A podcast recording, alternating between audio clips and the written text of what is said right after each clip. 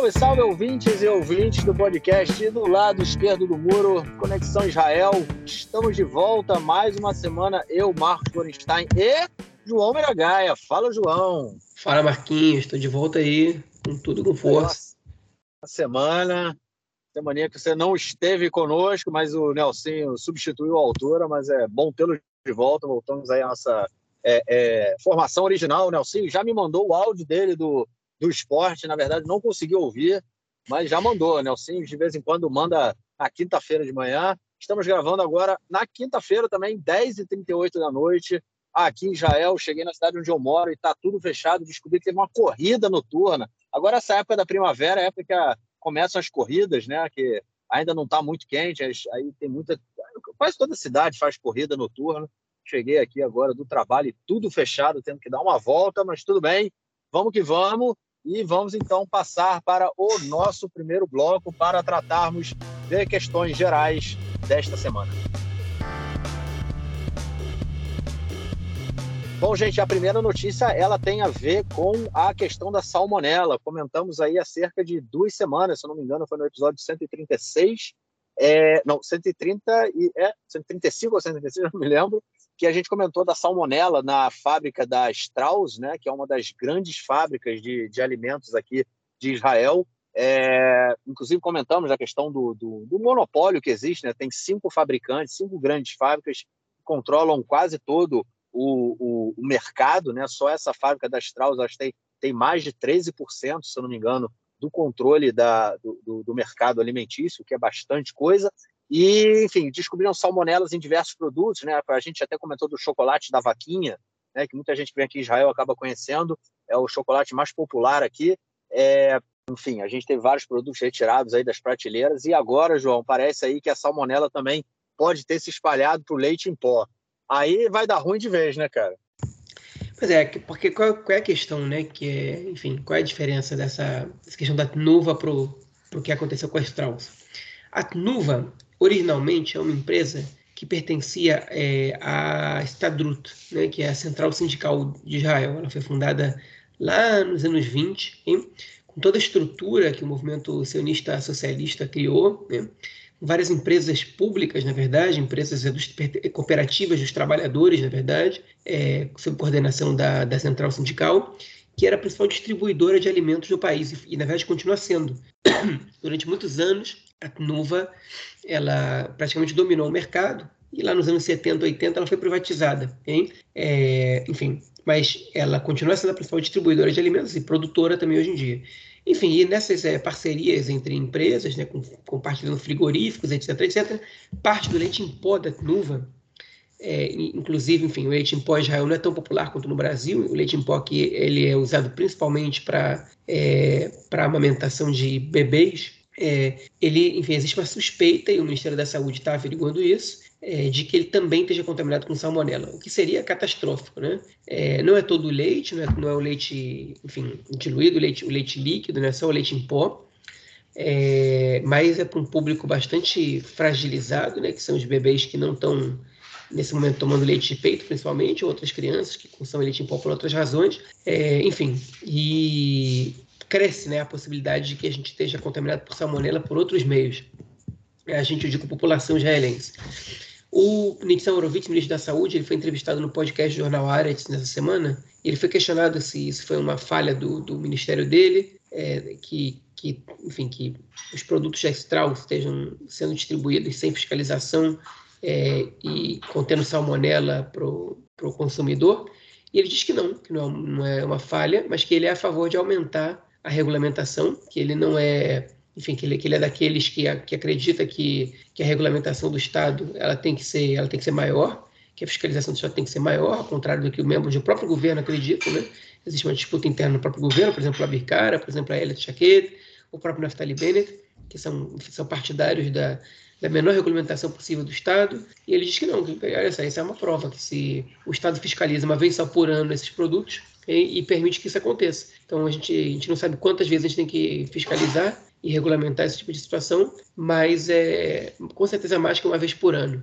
Enfim, está aí um desafio para o Ministério da Saúde agora evitar que, que mais pessoas, mais serviços sejam contaminados por essa empresa, por essas empresas que não estão respeitando o mínimo né, do, da, da, enfim, dos cuidados de, de higiene, estão é, vendendo insalubridade para a população. Bom, e a próxima notícia desse bloco, ela é sobre o julgamento do Bibi. É isso aí, continua o julgamento do Bibi. A gente comentou também recentemente que é, havia, é, havia um outro, havia um, uma, uma testemunha, né, é, dando aí o seu depoimento, o testemunho do Estado, dando seu depoimento contra o Bibi. E agora é, era o Shlomo, é o Shlomo Filber, né, mais um aí que está dando o seu depoimento, só que dessa vez é, o bicho começou a pegar, né? Da, é, o Shlomo Figo começa a se complicar muito, a se enrolar bastante no seu depoimento, a se contradizer é, no que ele disse para a polícia durante as investigações e agora o que ele está dizendo no julgamento. É, ju, a juíza né, do, julgamento, do, do, do caso, ela está inclusive é, falando que ele em, algum momento ele está mentindo, né? Quando é que ele mentiu na, na, na, na investigação policial ou agora? É, enfim, os advogados do Netanyahu estão começando a fazer a festa em cima disso nesse caso, né, cara? Pois é, enfim, esse caso, o Shlomo Filber, na verdade, ele está sambando aí há, vários, é, há várias semanas, né, é, para poder, para poder é, dar algum sentido, né, alguma lógica é, e alguma relação nas declarações que ele está dando agora e as, e as declarações, é, na verdade, os depoimentos que ele deu para a polícia gravados anterior é, ao momento no qual ele foi chamado para depor é, no julgamento, ou seja, as declarações que ele deu para a polícia quando foi considerado é, delator premiado.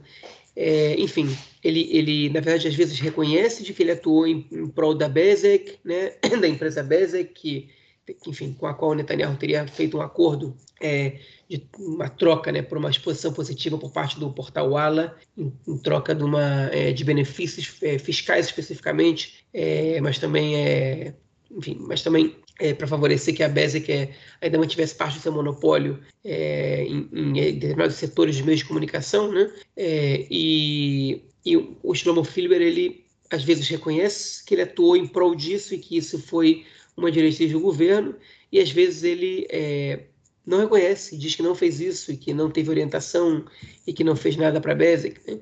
Então ele diz, não, existia uma orientação e uma política para favorecer a Bezek. Depois diz, não, o Netanyahu nunca me disse nada para fazer isso. Enfim, ele está sambando num no outro e, e muitas vezes a declaração, as declarações que ele está dando, elas estão caindo em contradição com as declarações que ele deu antes. Então, os juízes questionam, enfim, os, os, os, promotores questionam, e ele é, fica ali dançando de um lado para o outro para tentar fazer algum sentido. E ele está muito próximo de ter o seu acordo de delator premiado invalidado e de ser acusado de estar tá mentindo é, para os juízes. Okay? E o que, que, isso muda no julgamento? Bom, aparentemente, né, é, primeiro de tudo, muda que o Shlomo Filber ele, ele deixaria de ser um delator premiado. E, enfim, ele passaria a ser, possivelmente, ou provavelmente, eu diria, é, também réu na, na, no, na, acusação, porque ele seria partícipe é, desse acordo espúrio que foi criado. Okay? Então, para ele, a situação complica. É, para o Netanyahu, é, um, é uma notícia que pode ser entendida pelos seus advogados como positiva, porque se ele é declarado mentiroso, né, é, é que está mentindo para o tribunal, então você não sabe qual, qual das versões dele são verdadeiras e quais ele está mentindo. E isso anula um dos delatores premiados mais é, chave da, desse julgamento dele, né? Isso não, não acaba com o julgamento de forma alguma, ainda tem os dois, os dois primeiros delatores já deram fizeram muitas ferramentas para a promotoria. E é óbvio que o depoimento do Shlomo Fiber era muito relevante. É, ele, ele fechava muitas, é, muitas questões aí, e se isso ser anulado, o que não é uma certeza, mas se ser anulado, é, muda um pouco a configuração. Mas ele está prestes a ser declarado é, é, mentiroso, e isso pode mudar um pouco a, enfim, a estratégia da defesa, a estratégia da promotoria e a estrutura de toda, de toda a acusação. Né? Enfim, se ele foi para cumprir um papel especificamente, que era descredibilizar o, o julgamento do Netanyahu, ele, enfim, de alguma maneira está cumprindo com esse papel, né? que era uma, era uma possibilidade levantada por parte dos analistas é, aqui da é, jurídicos, né, do políticos jurídicos, digamos assim, da imprensa israelense. Vamos ver o que vai acontecer, mas não não são boas notícias é, para ele pessoalmente, né, mas para o Netanyahu podem significar boa, é, excelentes notícias. É isso. Vamos então passar para o nosso próximo bloco para tratarmos de questões da política doméstica essa semana.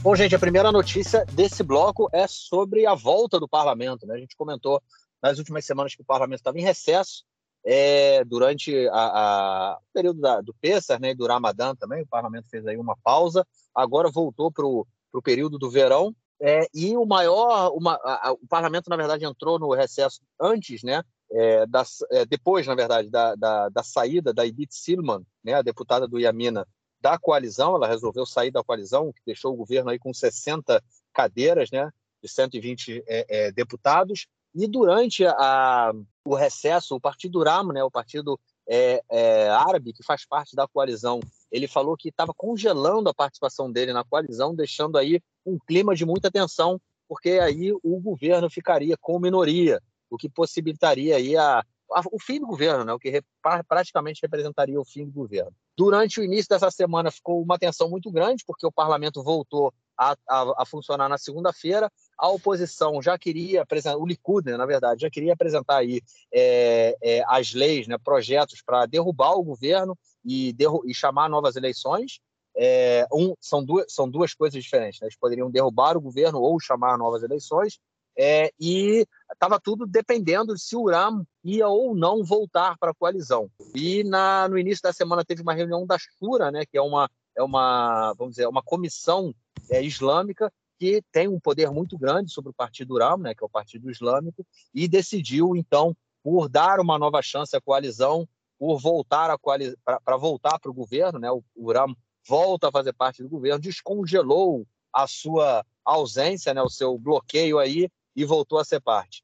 João, foi tenso aí esse início de semana, né, cara? Ficou aquele clima aí, balança, mas não cai, mas o Uram voltou e até agora, até o momento, até o dia de hoje, quinta-feira, Uram ainda é parte do governo. Vamos ver até quando isso vai durar, né? Pois é, o Uram, é, enfim, essa história foi muito curiosa, né? Como você colocou bem, o Uram é, é, tinha pedido esse congelamento da participação, e aí quando a, quando a Knesset voltou a funcionar essa semana, na segunda-feira, é, eles anunciaram uma entrevista coletiva. Okay?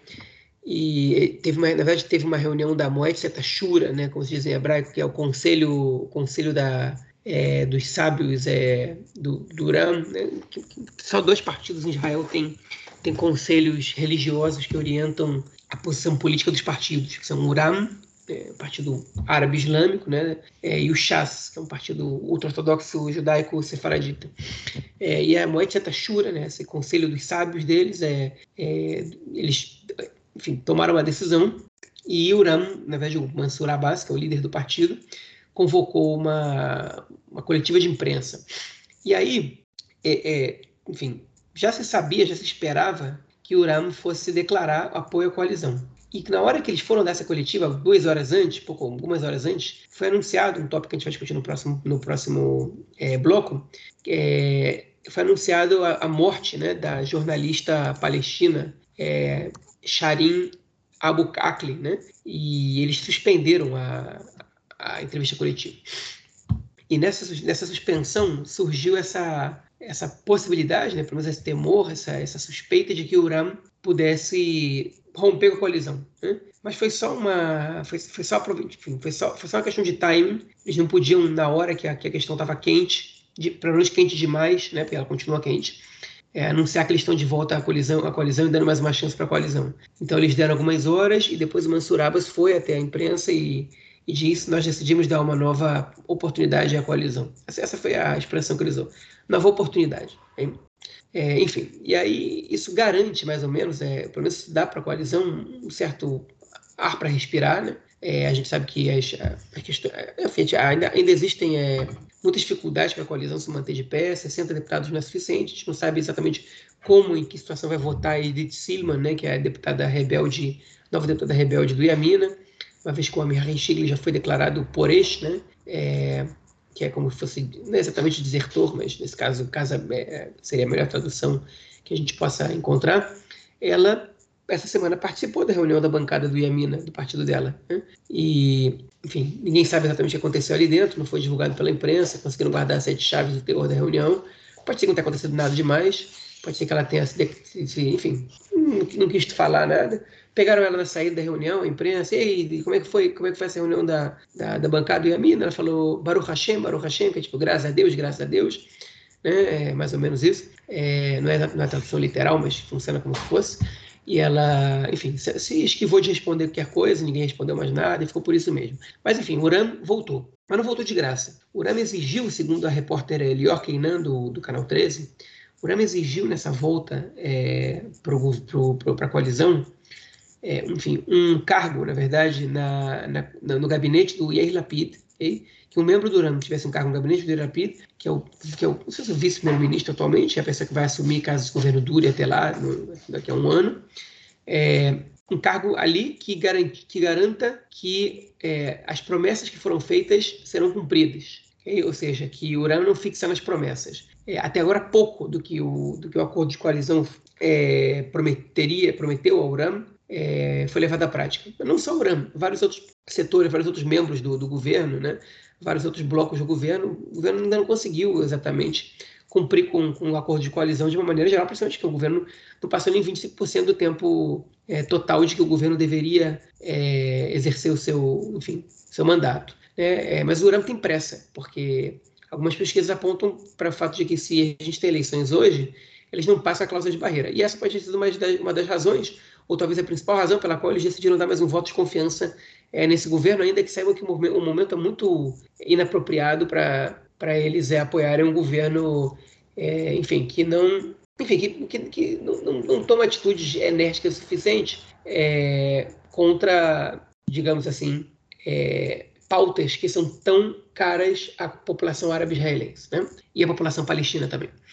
É, mas no meio dessa bagunça toda, o Mansur Abbas ele foi atacado, obviamente, não, não só ele, todo o governo. Foi, o governo foi atacado por ter entregado Israel ao movimento islâmico e Uram de ser apoiadores do terrorismo, etc, etc, etc. E o Mansur Abbas voltou à imprensa dizendo que, criticando e atacando o Netanyahu, dizendo que o Netanyahu, enfim, ele, ele, ele podia ter, o que está acontecendo agora, podia ter sido durante o governo Netanyahu, ele citou frases que o Netanyahu teria dito a ele e disse que ele, ele disse o seguinte, eu tenho materiais gravados aqui comigo, né, é, prints e conversas de que, que, que provam que eu estava prestes a entrar numa coalizão é, comandada pelo Netanyahu. É, e os repórteres falando, pô, você, você, quando é que você vai divulgar isso? Ele falou, não, eu sou uma pessoa de palavra e eu não, eu não quero expor as pessoas que estavam em negociação comigo. No dia de amanhã a gente não sabe o que vai acontecer, a gente pode voltar a ter negociação com eles.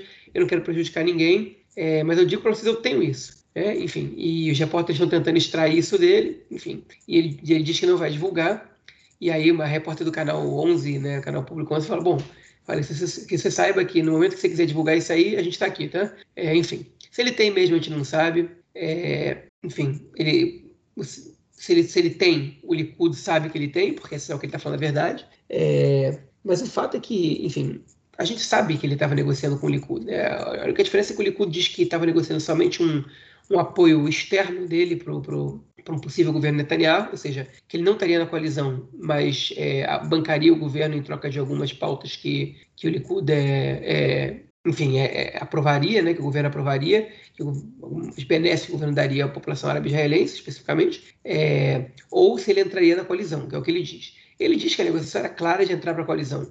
Né? Agora, sendo isso ou não, é muito bizarro essa, esse ataque tão grande que o, que o Likud faz a, ao fato do Uram estar no governo, porque a gente sabe, né, todo mundo sabe que o Likud estava disposto a ter o apoio do Uram. E, enfim, a gente viu isso por meio de vários deputados do Likud, naquele momento admitiam totalmente, com, por exemplo, a Miri Regev, que fez, é, bateu na mão do Mansur Abbas, numa votação que eles ganharam, na, é, enfim, que eles cooperaram e ganharam na, na no, no, no, no, período de limbo, onde não tinha ainda governo.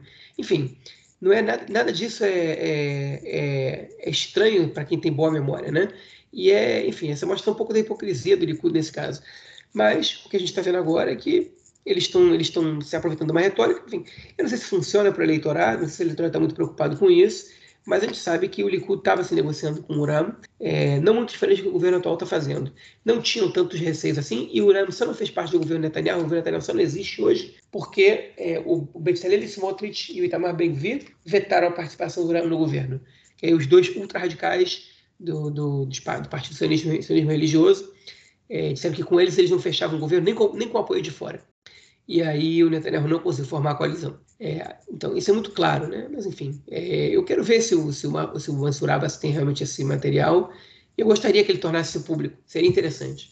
Eu acho que para além dessa questão que você colocou, né, dessa hipocrisia do Likud, é o racismo, né? É essa tentativa aí o tempo todo de você é, criminalizar e de deslegitimizar a participação de partidos árabes no processo político, né, na participação do governo. Eu acho que é para além dessa questão da hipocrisia, que a gente sabe, como você falou, né, o Likud sim estava, você colocou muito bem, tanto estava participando, do, da, fazendo negociações com o Urano, quanto o Urano só não entrou, só não há o governo, a gente só não está agora sob o governo Netanyahu, por conta aí dos fascistas, racistas, que falaram que com o Urano, com árabes, né, eles não, não conversariam. E agora a gente vê o Likud, mais uma vez, com um discurso racista, é, criminalizando a participação de partidos árabes, o que é o, e o que mais me assusta também é a naturalização com que isso é recebido na sociedade israelense, né? Tanto na mídia quanto na sociedade como um todo, essa questão dessa criminalização, ela em nenhum momento ela é levantada, ela é completamente normalizada. É algo é, já é, inerente na, na, sociedade israelense. Né? É uma coisa que acontece, estamos aí, é assim mesmo e vamos que vamos. Né? Ninguém, ninguém discute essa questão tanto da criminalização quanto da, dessa, dessa tentativa é, constante de fazer com que a, a, parcela árabe da população não tenha legitimidade. Isso é uma coisa que me, me assusta bastante. Me, é, é assim, por, por, mais tempo que eu esteja aqui, é, ainda me surpreende, ainda é uma coisa que me, que me choca muito. Mas é, talvez eu tenha que parar com essa, com essa questão de chocar tanto, porque é, é a realidade aqui. Bom, é, vamos então à nossa próxima notícia do bloco, que é sobre o, o a NSO, né, aquela, aquela empresa né, do, do, do aplicativo Pegasus, né, o espião, que causou aí um dano diplomático para Israel é, por conta do seu, da sua utilização em diversos países, né, e contra diversas personalidades políticas, ativistas sociais, enfim. É, fazendo uma recapitulação rápida, a NSO é a empresa que criou esse aplicativo Pegasus, que ele através do WhatsApp ele ele consegue as pessoas, quem tem acesso ao aplicativo, né, entra no telefone das pessoas através de através do WhatsApp, simplesmente com o número de telefone. Você tiver o número de telefone de alguém, você consegue invadir o telefone, hackear o telefone e obter, obviamente, todas as informações que estão ali no aparelho. É, esse é, aplicativo ele foi vendido para diversos países, para diversos governos, inclusive serviu como diplomacia né, durante o governo Netanyahu. O governo estava metido em, em, algumas negociações onde esse aplicativo aí ele foi, é, é foi disponibilizado. É, e essa semana, depois que o, um deputado, o deputado Yair Golan, do Meretz, né, do, da situação, no caso, ele saiu é, do, da, do parlamento, a oposição conseguiu aprovar aí a criação de uma comissão para investigar é, a utilização desse, desse aplicativo aí mundo afora. João, é uma derrota para, enfim, é uma derrota aí para a oposição, para a situação, né, que acabou perdendo aí uma votação, mas também a gente tem que levar em conta que a, a, a venda né, desse aplicativo, a disseminação desse aplicativo mundo afora, se deu aí durante a era Netanyahu, né, cara? É, enfim, é verdade mas o que eles querem examinar agora é o uso da polícia, desse, é, enfim, a, polícia tem usado esse aplicativo, essa, esse software, na verdade, é, especialmente no caso do julgamento Netanyahu, né? Mas, na verdade, que o, enfim, é, é, é, essa, é a, essa é a retórica por trás da, da, da posição, né, da convocação dessa, dessa comissão, o que, na verdade, a oposição quer é criar dificuldades para o governo, é criar mais um, enfim, mais mais uma tarefa para o governo, mais uma dificuldade para o governo, mais, mais uma complicação. Numa pauta que já estava abandonada, que já parecia estar muito. que seria águas passadas. Enfim, eles querem levantar uma, uma denúncia que, enfim, que aparentemente já não, pelo menos do ponto de vista interno, não faz mais muito sentido, né? É, porque é uma maneira que eles têm de desestabilizar ainda mais o governo, de ter que convocar é, ministros e, e outros membros do governo para depor. Né? é, colocar eles em situações é, constrangedoras e, e de, que, que vão ter que dar prioridade a essa comissão ao invés de dar prioridade a essas políticas públicas do próprio, do próprio governo. É uma estratégia, é, enfim, que não é muito construtiva da oposição, mas é importante dizer, não é, essa não é nem a primeira nem vai ser a última vez que uma posição em Israel toma, nem em Israel nem no mundo, né, mas aqui em Israel especificamente, toma uma medida dessas somente para atrapalhar o andamento do governo.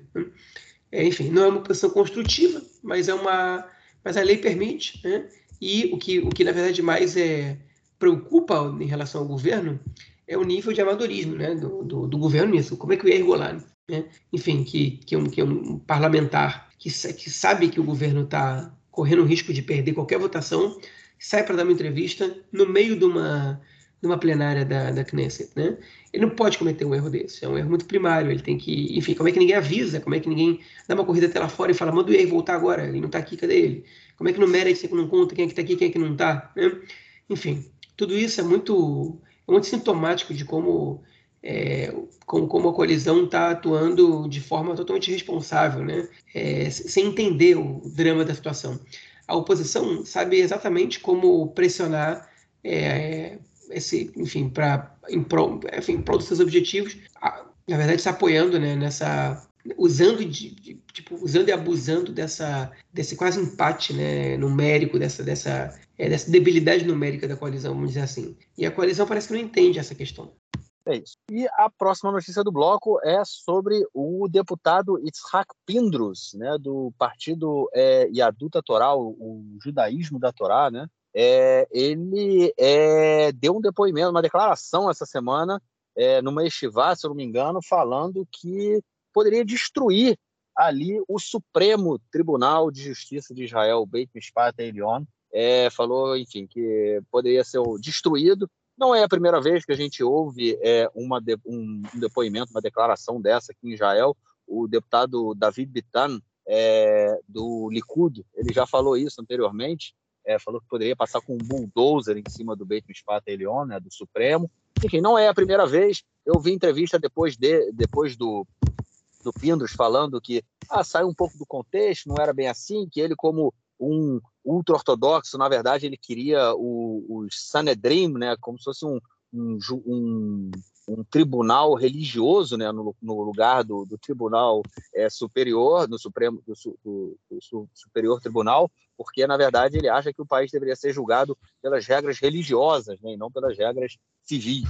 É, enfim, é, essa foi a declaração aí que o Pindros deu essa semana pega mal, né, cara? Já não dá, não, não cabe mais isso, mas é uma coisa que, enfim, no mundo de hoje já virou também corriqueiro a gente ouvir uma coisa dessa em qualquer lugar do mundo. Né? É, assim, não surpreende nada que eles digam, enfim, que, que, ele, que ele pense isso, né? Na verdade, a gente sabe que ele pensa isso. Ele, ele, ele usou o termo, o termo destruir, deixa eu, deixa eu fazer a correção, desculpa.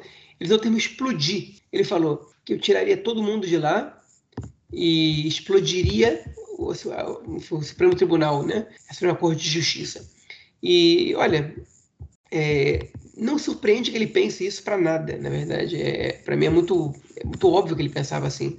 É, o Partido Judaico da Torá, da Torá e grande parte de seus membros não tem absolutamente nenhuma é, relação é, com, a, com a democracia e com as instituições democráticas do Estado é, ou, ou, até com o próprio sionismo, a gente pode dizer, né? com, enfim, com, com a construção de, do, do, Estado de Israel. Né? Eles estão aí para usufruir dos benefícios que a política pode dar para eles. E, e a Suprema Corte de Justiça, como, como uma instituição de um Estado é, secular, na verdade, ainda que Israel tenha muita influência religiosa, ainda, ainda assim a Suprema Corte de Justiça é uma instituição secular e que preserva né, os, os é, enfim, o caráter secular do Estado na medida do, que, do possível é, incomoda, incomoda essa população ultra-ortodoxa reacionária. Enfim, ele disse que ele explodiria a, a, a Suprema Corte de Justiça. O que surpreende, na verdade, é a falta de vergonha na cara para dizer isso em voz alta. Né? É, e surpreende mais ainda a total impunidade em relação a um comentário como esse.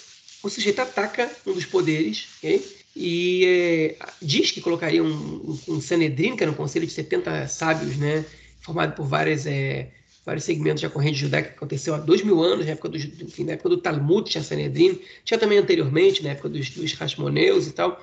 É, mas, enfim, qual, qual, é, qual, é, a lógica por trás disso atualmente, né? De, de você estabelecer um Sanedrin? O cara está querendo voltar dois mil anos atrás. Né? Enfim. E, e ninguém. Qual, qual, é a reação que você vê da, da sociedade, tipo, além do, do, de notas de repúdio, né? Da sociedade, dos, dos políticos, da própria justiça, a gente pode atacar as instituições democráticas assim e ficar por isso mesmo. Não é assim mesmo. E não devia ser, mas é. Essa entra aí pro rol das mais uma das coisas bizarras, né, que acontece aqui em Israel e ninguém abre a boca para absolutamente nada. Bom, e a última notícia do bloco é sobre a, aquelas cartas bomba né, que a gente comentou é, alguns episódios que é, a, a, no caso a esposa do Bennett ela recebeu não carta bomba, desculpa, eram cartas com ameaças né, de morte é, que a esposa do Bennett recebeu e o filho dele recebeu também. É, dentro das cartas tinham também é, balas, né? Do tipo balas de metralhadora, enfim, não, não especificaram, não vi nenhuma especificação de qual era o armamento, mas eram balas.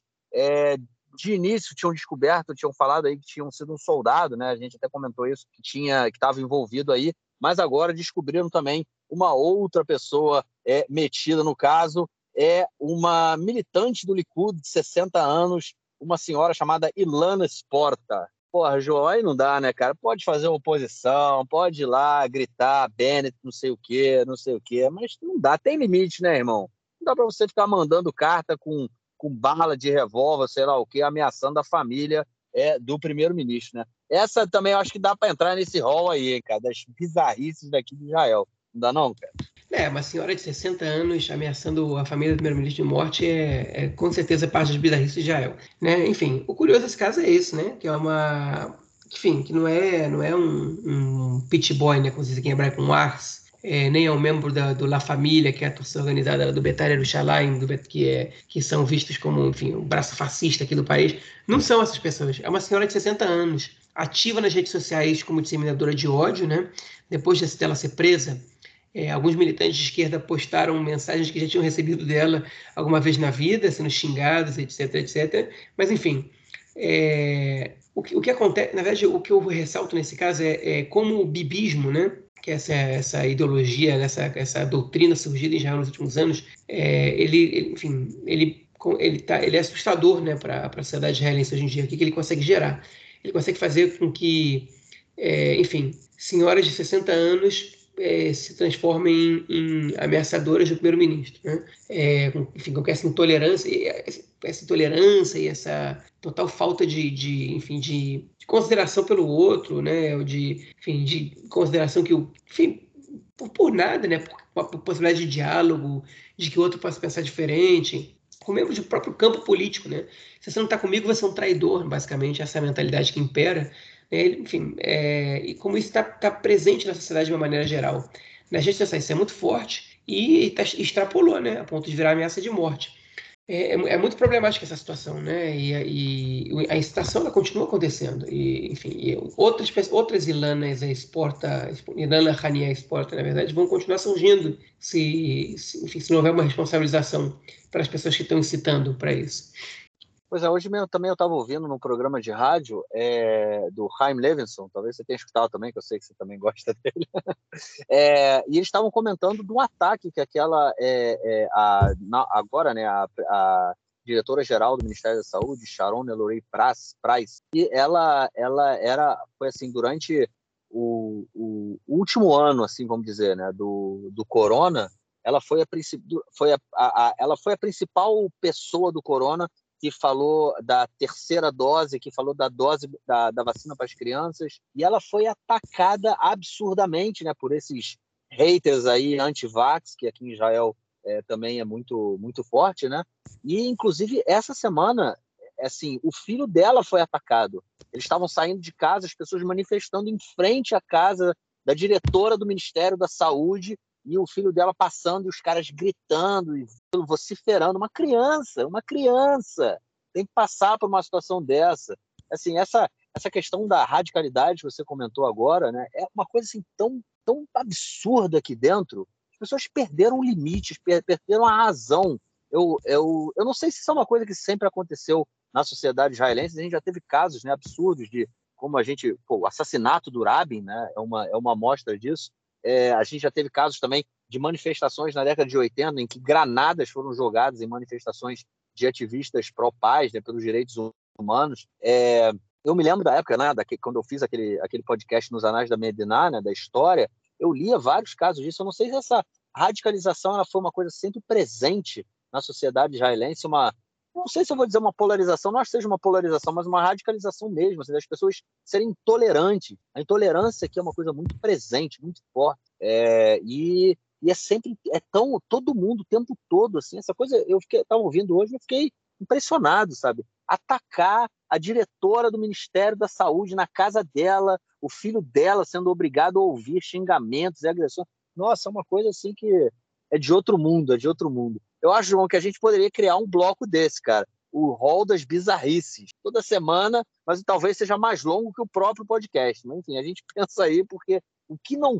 falta são bizarrices aqui para a gente comentar. Bom. Pois é, pessoal. Vamos aqui a nossa primeira atualização depois da nossa gravação. Na sexta-feira, é, alguns minutos antes da entrada do Shabat, o ministro das Questões Religiosas, Matan Kahana, ele sim, um, judeu religioso que, com, que respeita o Shabat, renunciou ao seu cargo de ministro para exercer o cargo de deputado na Knesset. O que só é muito curioso. Por que um ministro renunciaria dessa sua posição num governo onde a briga por ministérios é tão grande para ser um simples deputado? E a resposta passa pelo seguinte: aparentemente o partido Yamina tem receio de que, te, que haja mais desertores na sua lista, depois dos dois primeiros, do Amichai Shikli e da Edith Silman, que desertou há cerca de um mês e foi para a oposição. O número é, sete da lista atualmente, uma vez que alguns ministros renunciaram aos seus cargos de deputados para poderem exercer cargos de ministros, e um deles foi o Matan Kahana, era o Yom Tov Kalpun, okay? um sujeito que, aparentemente, o Naftali Bennett não confiava, em quem o Naftali Bennett não confiava. E tudo leva a crer que essa renúncia do Matan Kahana tem a ver com evitar novos desertores. Okay? A desculpa, o argumento do Yamina, é que essa renúncia ela se deve a que no momento o partido precisa de um membro do seu alto escalão para poder coordenar a coalizão melhor, para poder enfim, intermediar as relações internas da coalizão, e o Matan Kahana seria uma dessas pessoas mais, uma das pessoas mais indicadas. A gente sabe que o Matan Kahana é um sujeito de confiança do Naftali Bennett, okay? é o que nos leva a crer mais ainda de que seja para evitar novos desertores. Ou seja, o Bennett não tem controle é, sobre a sua lista, okay? pelo menos sobre metade da sua lista, a sua lista apresentada inicialmente. Resta ver o que vai acontecer a partir de agora. Vamos então passar para o nosso próximo bloco para falarmos do, da questão do conflito palestino-israelense nessa semana.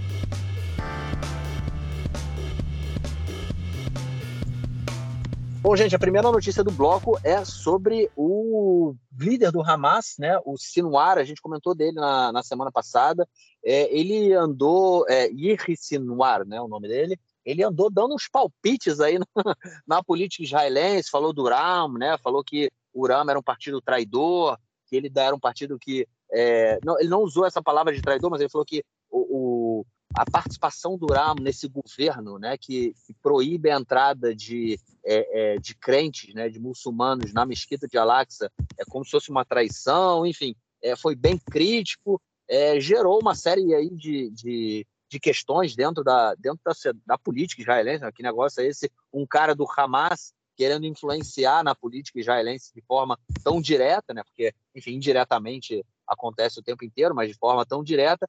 E Israel começou a falar, inclusive, de assassinar. Começou a se. Eu acho isso, na verdade, saiu um jornalista, né? Que ele falou que Israel poderia voltar aí uma política de. deveria voltar uma política de é, assassinato direcionado, né? Que Israel, durante alguns anos, é, tinha essa política, né? Chegava um líder do Hamas, uma pessoa à liderança do Hamas, Israel ia lá, dava um jeito e matava o cara. Aí vinha outro, Israel ela dava um jeito, bom, matava o cara. E parou com isso. E esse repórter, esse jornalista, ele colocou, aventou essa possibilidade e começou a se falar muito, muito disso, até que o governo também começou a falar dessa possibilidade, falando para o Sinuar manter a, a, manter a crista dele baixa ali, porque senão o bicho podia pegar para ele. Mas aí a questão que veio, né, João, que o Egito falou, ó, galera, baixa essa bolinha aí, não, não tenta assassinar o malandro, porque se acontecer, o bicho vai pegar. Pois é, é, eu li uma reportagem muito interessante sobre isso agora, sobre esse caso no Ares. É, na verdade, saiu muitas coisas interessantes sobre esse caso essa semana. Dá para fazer um podcast inteiro sobre isso.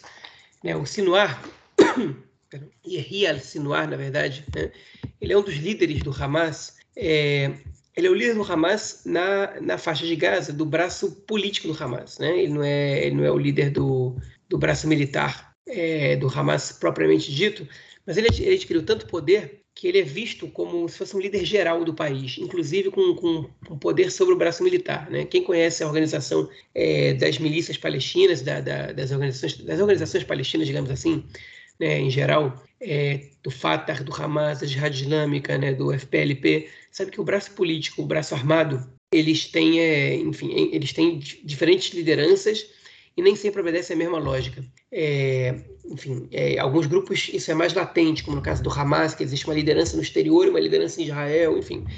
É, saiu um podcast essa semana do canal do, é, do da Mako, né, que é, que é o meio de comunicação do canal 2, a Revrata Hadashot, sobre o Sinuar, uma biografia dele muito interessante. Quem, quem, quem entende hebraico, recomendo muito escutar. O podcast se chama Errad Bayom, né? Que é o podcast típico, é o podcast diário da, da, da Maco, e foi uma, uma entrevista, na verdade, uma entrevista que foi, foi uma conversa entre o apresentador do podcast e o, e o repórter é, tipo, especializado em, em sociedade palestina do, do, do, do, da, da Maco, do Canal 12, que foi comentando a biografia do Sinuar. Né? Então, o Sinuar começou como um cara moderado né, na, dentro do Hamas, e ele ficou preso muitos anos em Israel. Ele foi liberado justamente pelo Netanyahu, é, se não me engano, no acordo no qual foi liberado o Gilad Shalit em 2011. E ele foi liberado e aos poucos ele foi assumindo, ele, sim, foi, esse foi o caso, ele foi, ele foi assumindo aos poucos cargos e mais cargos ali dentro. É, e ele, uma, enfim, das primeiras ações que ele fez ali dentro foi é, uma série de assassinatos dentro da faixa de Gaza e também da Cisjordânia de membros do Hamas que colaboravam com Israel e, de certa maneira, com a autoridade palestina. É, enfim, para intimidar, é, pra, primeiro para intimidar os colaboradores, os futuros colaboradores, e para limpar o, o partido para que ele possa confiar é, nas pessoas, né? Então, assim, o Sinuar ele é, um, ele é um cara que ele, ele fez uma mudança muito grande na organização interna do Hamas, da faixa de Gaza. Ele, ele é o cara que está por trás da estrutura do, do Hamas, é, que, que, enfim, desenvolveram vários túneis né, em 2014, né, é, e que, enfim, que hoje em dia conseguem produzir uma quantidade de foguetes muito maior do que conseguiu antes. Enfim, ele, é, ele é uma cabeça pensante muito importante ali. É, e por que Israel começou a falar em matar o Sinuar? Porque ele disse, né, é, antes do atentado que a gente teve em Elad, que foi comentado pelo Nelson e pelo Marquinhos na, na edição passada do podcast, é, ele disse, ó, os palestinos que não têm uma arma, que saiam na rua com uma faca, um machado, que seja para cometer atentados. E um, uma das pessoas mortas em Elad foi morta à base de uma machadada. Né? E, enfim, e aí essa incitação do, do Sinuar foi, foi vista como, é, como uma gota d'água que, ele, que, enfim, que Israel deveria lançar mão de um assassinato seletivo. Né? O último membro importante do Hamas que foi morto dessa maneira foi o, o Jabari, que era o líder da, do braço armado do Hamas na faixa de Gaza, é, e que gerou a operação, a guerra que a gente viu em 2012, é, a Mudanan, se não me engano. É, enfim. Bom, o que aconteceu foi que começou a acontecer uma série de, é, de, de, uma disputa retórica, na verdade, uma série de acusações, o Netanyahu dizendo que que o Bennett é, não faz nada e que ele matou não sei quantos líderes do Hamas e não sei que blá blá blá e que, e que o enfim, ele escreveu uma série de tweets falando tudo que ele tinha feito e depois o Bennett escreveu uma série de tweets sobre tudo que tinha acontecido no governo Netanyahu, quantos foguetes caíram em Israel, quantos isso, quanto aquilo, e comentou, e, e, ainda soltou-se no ar, né? Ainda liberou-se no ar. Enfim, ficou essa, essa situação. E começaram a falar aqui Israel sobre o assassinato seletivo do Sinuar. E, pô, ou seja, já chegou, já chega. Tem que matar esse cara. Né? Agora, a gente tem que levar em consideração duas coisas. A primeira, não é fácil matar o Sinuar. Se fosse fácil, o Mossad já teria matado. Okay? Ah, porque Israel hoje em dia não mata igual a antes. Não, não mata igual a antes. Pode ser uma questão de estratégia também, mas também é difícil você, você matar o líder do, é, do, do, Hamas na faixa de Gaza. Ele está bem protegido, em bunkers, você não quer saber onde ele está, ele tem sósias. Né? Enfim, é, você pode até saber onde ele está, mas sabe que, que, enfim, bombardear aquele lugar não necessariamente você vai matar, você vai matar essa pessoa e você pode causar um dano muito grande na região. Então, é, muitas vezes Israel opta por não não matar mesmo sabendo onde a pessoa está. É, enfim, não é fácil. Então, não passa de uma, uma, uma, uma briga retórica e, e de, uma, de um discurso demagógico. Ah, então vamos matar o Sinuar, chegou, já chegou a hora dele, vamos matar ele agora. Não vão, né? Ou, até podem fazer. Mas o Egito, percebendo essa situação, eles disseram o seguinte: olha só, não é para matar o Sinuar, vocês estão viajando. Né? Essa foi a mensagem que o Egito deu de maneira secreta, segundo, é, segundo a Aretz, é, para o governo israelense. É, primeiro, por quê? Porque o Hamas está isolado. Nem a Turquia e o Catar eles estão cooperando com o Hamas da mesma maneira que cooperavam antes. Okay? Dentro da sociedade palestina, o Hamas está é, tá perdendo força. O, a, o, o, fato é que o Sinar fez esse comentário, mas o Hamas não está disparando foguetes contra Israel. Quem está disparando foguetes é a Jihad Islâmica. O Hamas está tá carecendo de apoio. A entrada de pessoas de Gaza para trabalhar em Israel, é, enfim, ela é uma situação que ela é positiva para o Hamas, que é governo em Gaza, e, e, que é difícil que eles possam abrir mão de uma entrada de quase 100 milhões de shekel numa economia destroçada como a de Gaza. E a mensagem do Egito foi: se vocês fazem isso, vocês, vocês colocam o Hamas no jogo de novo. Okay? E o governo egípcio, do, do Abed al-Sisi, é, talvez seja o governo, é, enfim, o governo mais pró-Israel, é, o governo egípcio mais pró-Israel, pelo menos, da história do, das relações entre os dois países. Né? A gente teve o Mubarak, a gente teve o, o Sadat, obviamente, o Mubarak, depois teve o Morsi e teve agora o Assisi. O Assisi ele, ele faz mais por Israel, ele está ele tá mais, enfim, ele tá mais em linha com Israel, coopera mais com Israel do que qualquer um dos outros presidentes e, enfim, e se ele fez, se essa foi a mensagem que chegou ao governo israelense, é sinal de que Israel tem que, tem que ficar ligado nisso. Então, enfim, não vai matar o Sinuar, não é uma brincadeira, mata ele quando quero, não, enfim. Ele vai fazer esse tipo de comentário, ele vai incitar, e é melhor que, a, que, a, que as forças de defesa de Israel estejam preparadas para evitar os atentados que ele incita, porque ele não vai parar de incitar e ele, ele não vai ser morto. Porque se ele for morto, vai ser uma situação muito ocasional e Israel vai pagar um preço caro, a começar por uma guerra com Gaza. Uma guerra que não vai, não vai ser brincadeira. E os, os efeitos a médio e longo prazo podem ser piores ainda. Pois é, sem sombra de dúvida. Uma guerra agora com o Hamas era. Até porque o governo também ainda muito fraco, né? Eu acho que qualquer escalada da violência com, com Hamas agora poderia significar uma, uma queda do governo de forma muito rápida. A gente, não, o governo está sem força para isso nesse momento, também acho que não, não seria uma coisa que seria muito inteligente de fazer por parte aí da, da coalizão. Do... Bom, vamos então à nossa próxima notícia do bloco, que é a notícia que balançou aí a, a, a, o cenário midiático, né? a mídia israelense, a sociedade de uma forma como um todo, que foi é, no dia de ontem, na quarta-feira, é, pela manhã, a morte da jornalista é, palestina Shrin Abu Akleh. Né? Ela, era uma, ela era uma jornalista de 51 anos, trabalhava para Al Jazeera, um rosto é, mundialmente conhecido, é, uma pessoa muito influente, e ela morreu ontem em Jenin, no, no, ali, na, na, região de Jenin, né, em mais uma ofensiva, né, mais uma é, é ofensiva israelense na, na região.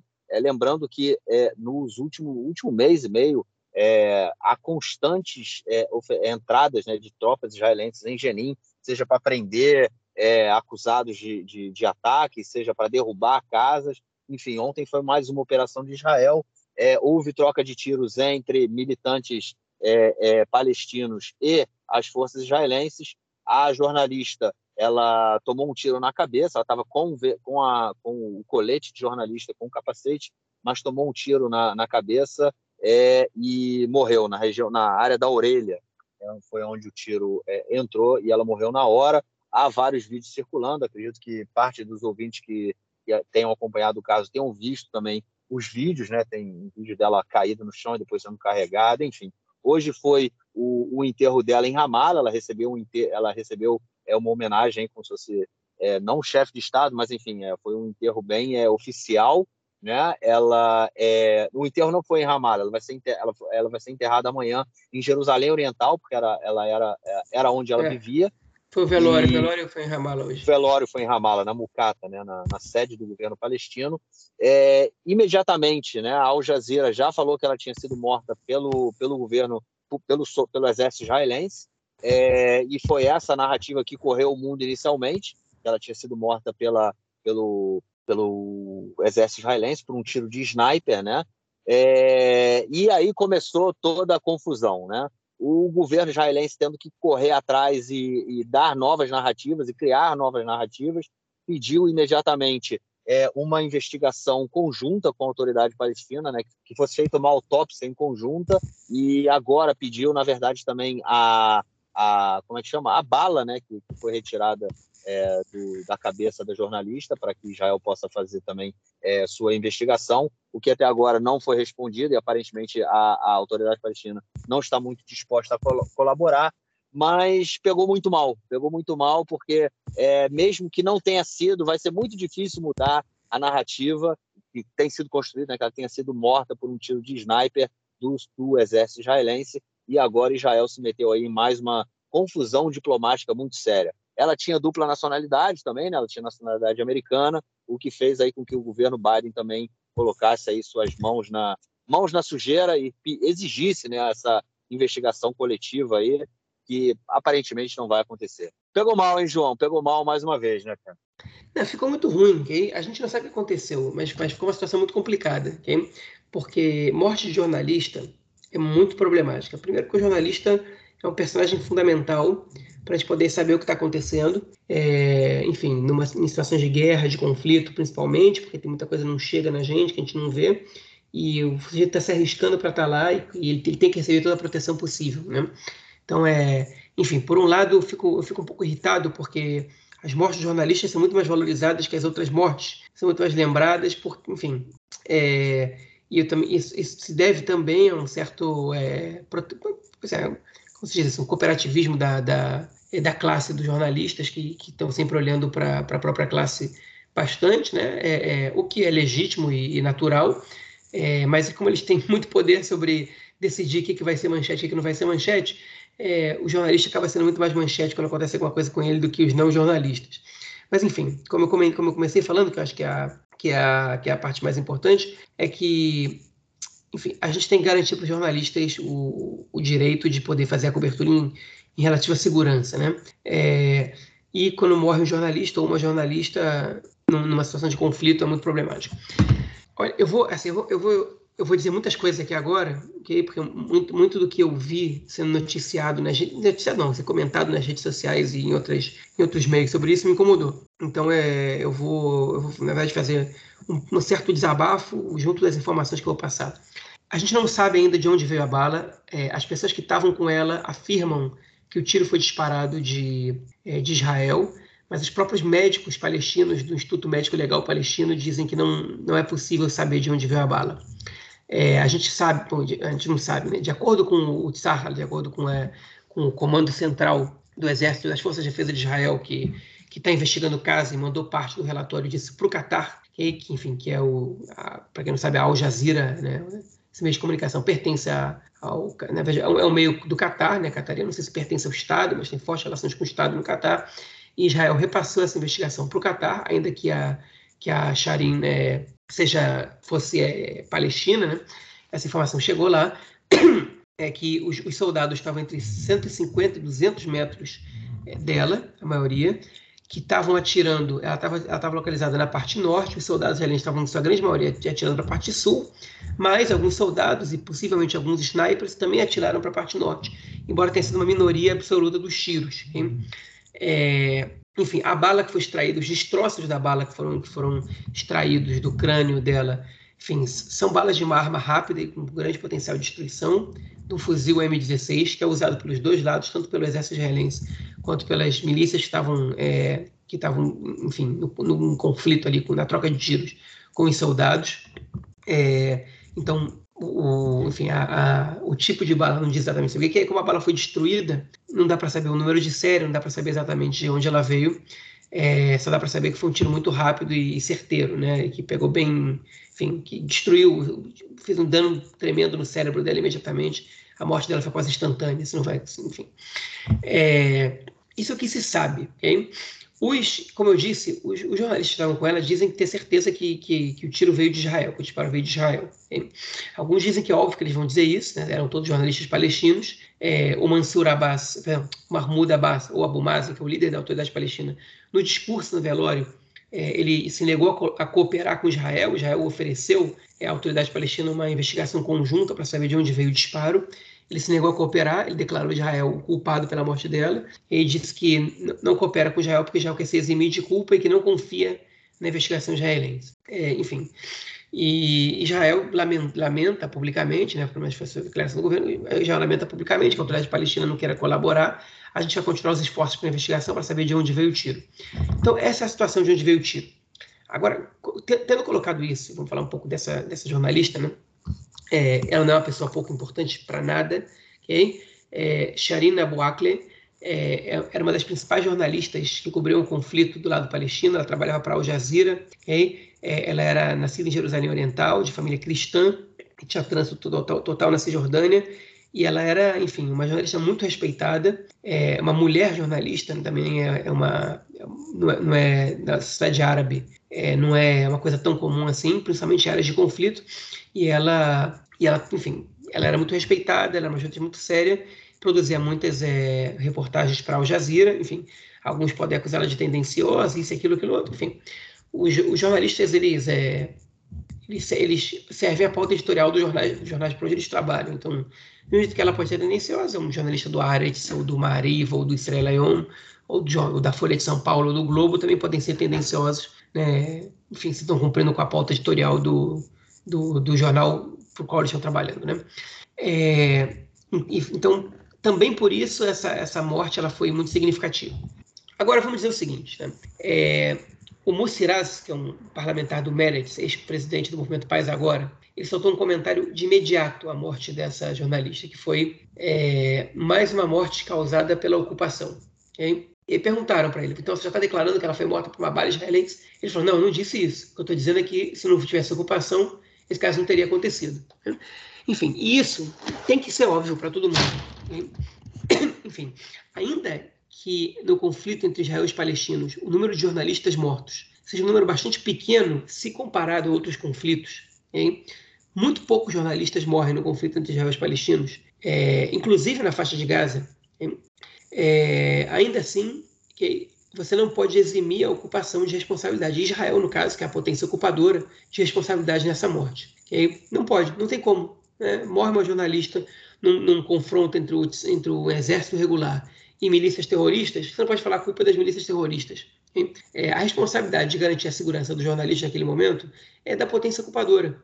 A ocupação ela gera esse tipo de situação okay, que o repórter não pode trabalhar em, em, em segurança. Okay? Ela gera situações piores que essa ainda. É, essa é uma delas. Então, não dá para eximir a ocupação de responsabilidade nesse, nessa morte. Dito isso, há uma série de acusações nas redes sociais de assassinato, ou seja, que essa repórter tenha sido assassinada pelo exército israelense. Okay? E não só não existe nenhuma prova de que ela foi assassinada, como é, ela, é, é para mim é uma acusação que ela é que ela, ela, ela é, chega a ser mal intencionada, ok? Primeiro, pelo que eu disse, que muito poucos jornalistas morrem no conflito. Israel é, não mata jornalistas é, palestinos que cobrem o conflito. Essa não é a política da, do exército de Israel. O exército de Israel permite que jornalistas palestinos, jornalistas de Al Jazeera, Cuba no conflito. Tem censura militar para isso e aquilo? Tem, mas a censura serve dentro de Israel. Nos territórios ela nem serve tanto assim. Ah, mas a ocupação ela, ela, ela promove censura, tem câmeras que são quebradas. É... Tem, é verdade. Tudo isso acontece.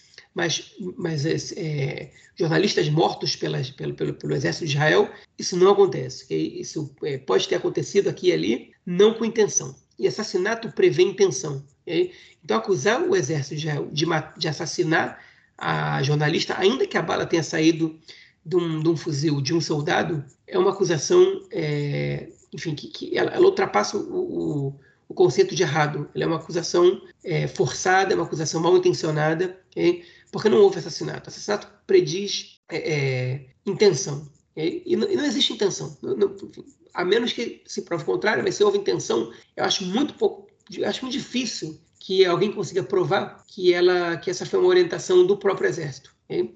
Enfim, se tem assassinato no, no, no, exército de Israel, e às vezes acontece, como por exemplo no caso do Elor Azaria, um soldado que talvez o ouvinte é, conheça essa história, assassinou um terrorista que estava é, em defesa, já tinha sido baleado em Revron, se não me engano, em 2016, 2017, ele, ele foi preso, ele foi condenado e preso. Ah, foi preso por pouco tempo, tinha que ter pego mais tempo, pegou a pena mínima. Tudo isso é verdade.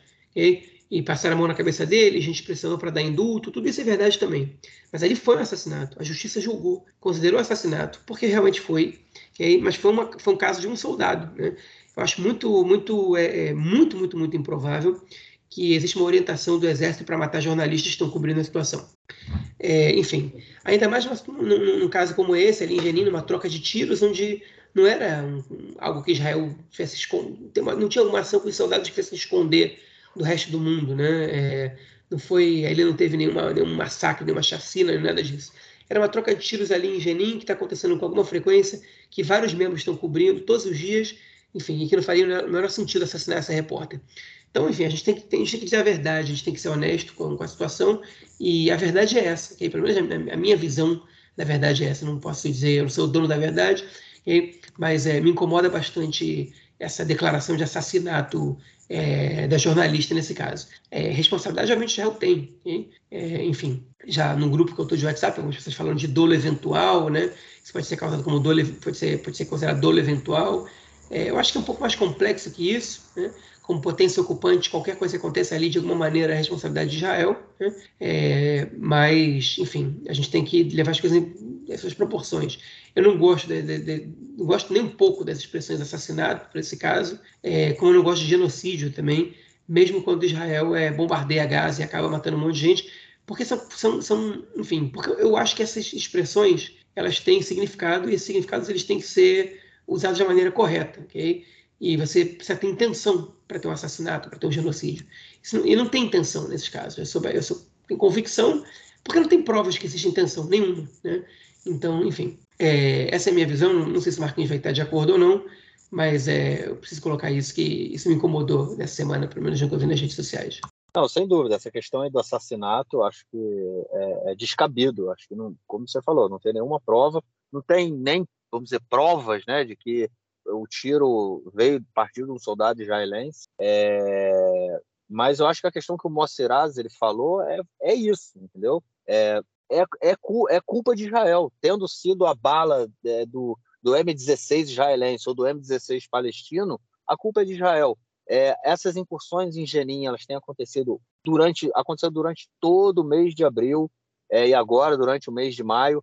Só esse ano na, na Cisjordânia já foram 47 palestinos mortos, é, muitos deles na região de Jenin, porque como é, toda essa nova onda aí de, de, de, terrorismo que a gente viu, né, desde o pessoal que, de, do primeiro que aconteceu em, em Federa, em, depois em Beersheba, depois em Tel Aviv, são pessoas que a grande maioria delas saíram da região de Jenin, então o exército tem, tem feito várias operações ali e tem muita gente morrendo, tem jovens morrendo com tiro nas costas, a 70, com tiros que foram dados a 70 metros de distância. É, tem várias ONGs que, que documentam isso, é, ONGs é, é, é, de palestinos que vivem em Israel, como de ONGs de israelenses, né, B'Tselem, que é a principal ONG de direitos humanos que é, trabalha a questão do conflito nos territórios ocupados, e outras ONGs, Yeshdin, é, Akevot, enfim, são várias ONGs que debatem a questão do conflito e apontam esses dados. eu acho que é, é, por mais que Israel tente hoje lutar contra essa narrativa, é, é, é uma luta perdida. Eu acho que já, já foi. Ela, ela, inclusive, tinha faixas hoje é, pela Cisjordânia chamando a Shirin de Marte, né, como se fosse uma Marte é, pela, pela causa palestina. Ou seja, é, já, já essa, essa é a narrativa. É, é óbvio que a autoridade palestina não vai aceitar uma, uma é, é, investigação em conjunto com o exército israelense, até porque a gente sabe né, que toda investigação que é feita ah, sobre morte de palestinos e tudo mais, a culpa é sempre assim, em raros casos, como foi o do Elor Azar, até porque foi filmado por um ativista do B'Tselem, né, e a gente só soube do caso do Elor Azaria por conta de, dessa ONG de direitos humanos do B'Tselem. É, enfim, quando há casos de palestinos mortos e chega a um tribunal militar, é sempre é um terrorista que jogou pedra, né? Porque jogar pedra é terrorismo, é, contra a força ocupante é terrorismo, enfim, né? São aqueles absurdos aí que poderiam também entrar no, no rol dos absurdos. É, e é isso, né? Enquanto a gente tiver a ocupação israelense, vamos continuar tendo palestinos é, inocentes e não inocentes morrendo. É, e Israel sempre tem essa política de negar e de dizer que são terroristas, né? Todo, todo mundo acaba girando, todo morto é terrorista. É, isso justifica, né? A, e, uma, e é uma, uma política também, é, eu já comentei, já fiz esse comentário também, com o João fazendo um desabafo, é, é, matar palestinos não é crime aqui em Israel pelo soldado, né? Um soldado que ele. A gente, muitas vezes fala isso, ah, os soldados acabam ficando com medo porque a imprensa está em cima, porque chamam. É, a gente tem que proteger o nosso soldado, o soldado acaba tendo medo de atirar porque vai ser chamar, vai ser colocado em tribunal por conta do que aconteceu com a Elora Zaria, né? Aí surgiu toda essa questão, mas não é assim que a banda toca. Eu quero saber se desses 48 palestinos mortos, sendo que desses 48 tem oito crianças e duas mulheres. Então, quero saber se desses, desses soldados aí cometeram esses crimes, quando, é, que mataram esses palestinos, né, quantos deles vão ser julgados e condenados, enfim. Então, não é bem assim que a banda toca. E enquanto houver a ocupação, esse tipo de coisa vai continuar acontecendo. É, como foi é, uma jornalista, e aí você colocou essa questão, né, João, de falar que é, a morte dela tem mais impacto do que a morte desses 48 ou, ou desses outros 48 que morreram, né? É, 47, 48, agora me fugiu. É, é, é isso. Por ela ser uma jornalista é, e ser da Al Jazeera, né? Ela toma essa proporção, tomou essa proporção como um todo. É, se talvez ela fosse uma jornalista de um blog pequeno, seria mais uma vítima, não, não, não teria essa proporção inteira essa proporção toda. Mas é isso, enquanto a gente tiver a ocupação, é, a gente vai ter esse tipo de coisa acontecendo. Não tem muito, não tem muito o que fugir. Bom, gente, a gente volta agora então com mais um update nesse episódio. Acreditamos que os ouvintes que acompanham minimamente as notícias aqui de Israel pela internet, pela, pelas redes sociais ou pelos jornais, né, é, tenham visto que ontem, na sexta-feira, a gente comentou também agora, é, é, na sexta-feira pela manhã aconteceu o enterro da jornalista Shirina Buakle, que, que morreu é, na, na, semana passada, né, no, no. É, ainda faz, bom, não sabemos ainda se vai ter uma, uma apuração, uma investigação conjunta entre palestinos e israelenses, né, para definir aí quem foi o, da onde saiu a bala. É, mas, enfim, na sexta-feira foi o enterro dela e as imagens que saíram também para o mundo todo não foram nem um pouco bonitas. Foram imagens do caixão, é, da procissão, né, do cortejo, saindo do, do hospital é, francês que fica no bairro de Sheikh Jarrah, em, em, Jerusalém Oriental, né, na, na, território palestino de Jerusalém, na área palestina de Jerusalém, e é logo que o, o caixão sai, o cortejo sai é, há um confronto com a polícia e a polícia desce o cacete nas pessoas que estavam ali carregando o caixão. O caixão caiu, né? É aquilo, é, é uma ponta, um pedaço, um, dos lados do caixão caiu, né? Não foi todo o caixão caiu, mas foi uma cena lamentável, uma cena é, assim absurda de se acontecer. Eu estou aqui fervendo desde ontem porque eu, eu, essa cena não sai da minha cabeça. Mas enfim, muita, é, é muita é, pressão pelo mundo inteiro, né? Até porque a Al Jazeera, obviamente, que era a emissora onde é, a Shirin trabalhava, ela estava transmitindo ao vivo a, a, o cortejo e tudo foi filmado, tudo apareceu.